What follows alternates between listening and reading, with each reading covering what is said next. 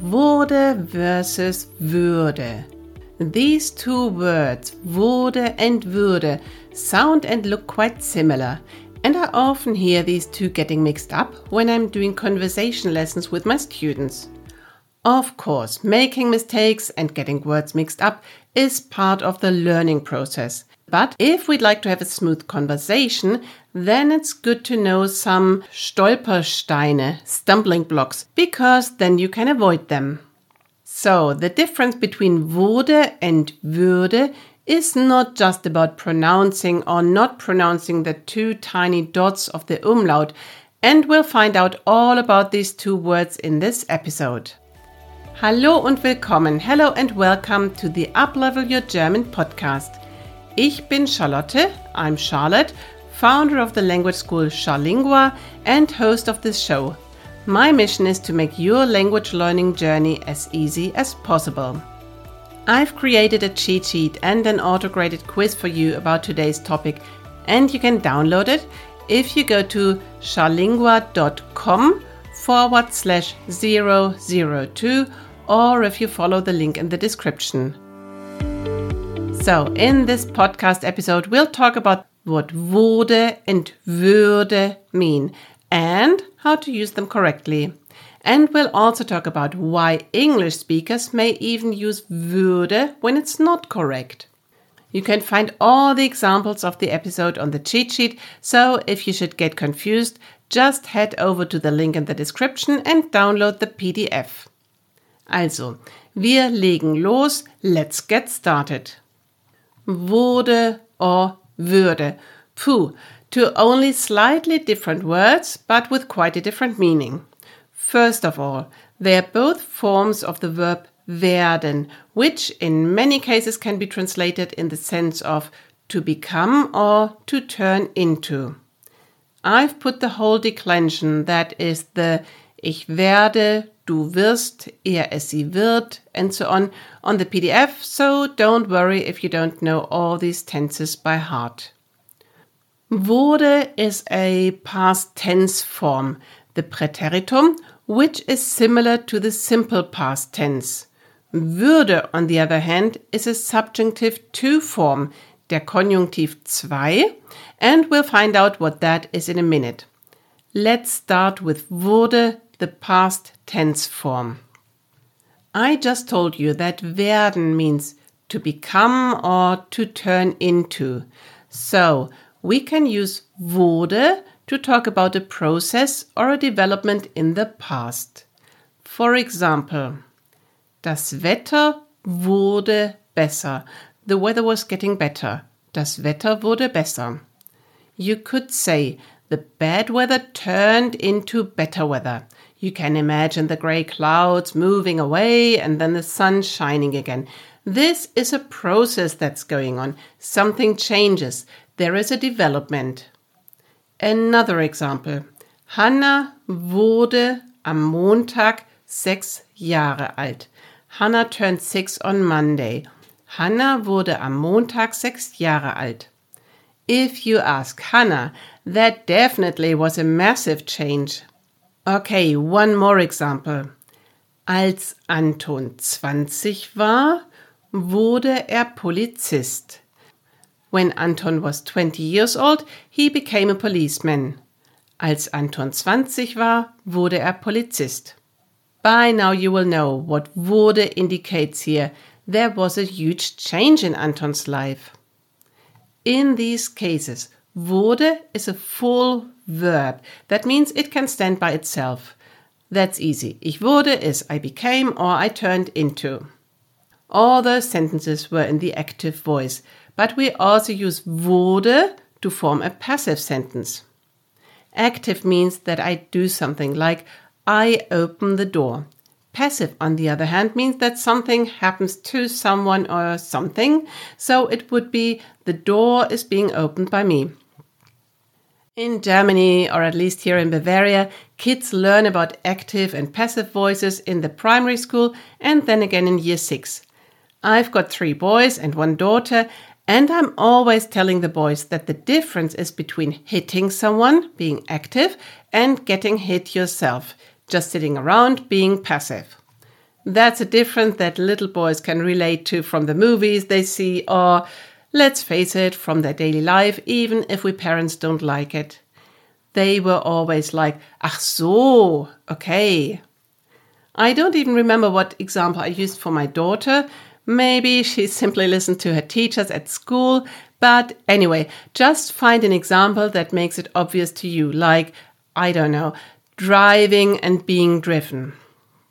Okay, we've talked about Hannah's birthday. If we want to say the birthday was celebrated, we need wurde. Der Geburtstag wurde gefeiert. Now, wurde is ein Hilfsverb, a helping or secondary verb. It helps the verb feiern, celebrate, to be in the right form. Wurde gefeiert. In this example, it's very similar to English. Wurde gefeiert, was celebrated. Was is only helping the word celebrated to be in the right tense. The form of the word gefeiert is a partizip 2, a participle 2. We always need the participle to create a passive form. More examples. Der Brief wurde von Max geschrieben. The letter was written by Max. Der Brief wurde von Max geschrieben. Oder die Burg wurde vor langer Zeit gebaut. The castle was built a long time ago. Die Burg wurde vor langer Zeit gebaut. Okay? So, that was all you need to know about wurde. Now let's turn to würde. Würde can usually be translated to would. Let's start with a sentence. Ich dachte, es würde regnen. I thought it would rain. Ich dachte, es würde regnen. As we said earlier, würde is also a form of werden, but würde is what we call the Konjunktiv 2 or in English the subjunctive mood. Now, what the subjunctive mood? It describes hypothetical or non-real actions, events or situations. So, effect would be es regnet, it's raining, I'm getting wet. But if I say ich dachte es würde regnen, I thought it would rain, then it's not raining. I only expected or assumed it. And then we can replace I thought with I hoped, I wished, I feared it would rain. Whatever we use, this hope, wish, or fear did not become reality. And that's just the same in German, that the Konjunktiv 2 or subjunctive 2. You can use it for polite questions when we're asking someone to do something. Würdest du bitte die Tür schließen? Would you please shut the door? Würdest du bitte die Tür schließen? You can also use it to express a wish or a suggestion. Ich würde gerne Pizza essen. I would love to have pizza. Ich würde gerne Pizza essen. It also expresses unreal conditions. Wenn ich ein Vogel wäre, würde ich fliegen. If I was a bird, I would fly. Wenn ich ein Vogel wäre, würde ich fliegen. As you can see, würde is always translated to the English word would. So, if we look back to wurde now, das Wetter wurde besser. The weather got better. Of course, you would be confused if someone said the weather would better. That's what you'd say if you pronounce it das Wetter würde besser. But also, it wouldn't make sense to say something like if I was a bird, I became flying, which could be a translation for Wenn ich ein Vogel wäre, würde ich fliegen. No, it's Wenn ich ein Vogel wäre, würde ich fliegen. If we mix wurde and würde in the passive form, it gets even more confusing. Der Geburtstag wurde gefeiert, the birthday was celebrated.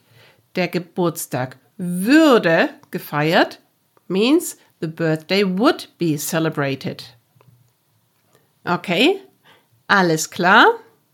You can get a good overview on the cheat sheet that you can download either on charlingua.com forward slash 002 or use the link in the description. Finally, I promised you to explain why English speakers may use würde when it's not correct in German. That happens when they always use würde to translate the English word would.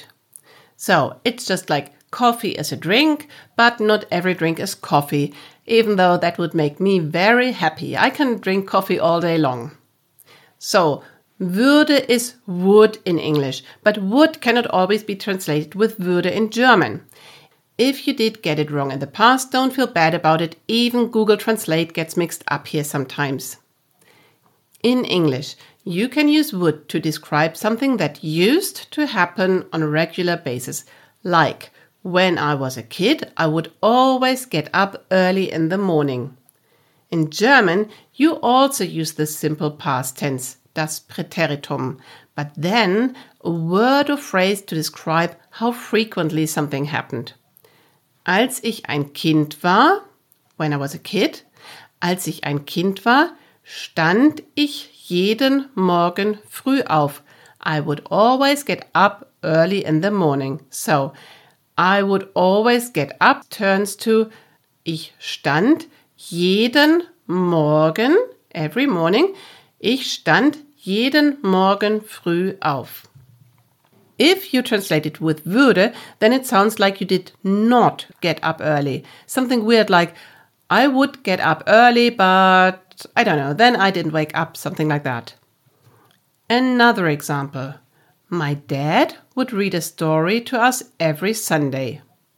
My dad, mein Vater, he read a story to us. Er las, the Präteritum of lesen, to read is er las, uns eine Geschichte vor. And every Sunday is jeden Sonntag. So, all together is mein Vater las uns jeden Sonntag eine Geschichte vor. Mein Vater las uns jeden Sonntag eine Geschichte vor. No würde. That would sound like he didn't do it after all. Just mein Vater las. So this is something to pay attention to when you're talking about the past in German. As a recap, wurde and würde are both forms of the verb werden. Wurde is the simple past tense of werden. And if wurde is used in the active voice, it indicates a process, a change, or a development. In the passive voice, wurde is a helping verb and needs another verb in the past participle. Würde is the subjunctive 2 of werden. Würde is a helping verb again and comes with another verb in the infinitive. It describes hypothetical or non real actions, events, or situations, and it's used for polite questions, wishes, or unreal conditions. But it's not used to talk about how frequently something happened. If you have any questions about this, or if you have suggestions for another topic that you would like me to talk about, you can connect to me on Instagram. That's on Deutsch www.charlingua. I'll also link to that in the description. Don't forget to download your free PDF and to take the quiz. I myself love quizzes, so I hope you'll enjoy the one I've created for you. Thank you for spending some time learning German today, and I'll see you next week in another episode of Uplevel Your German.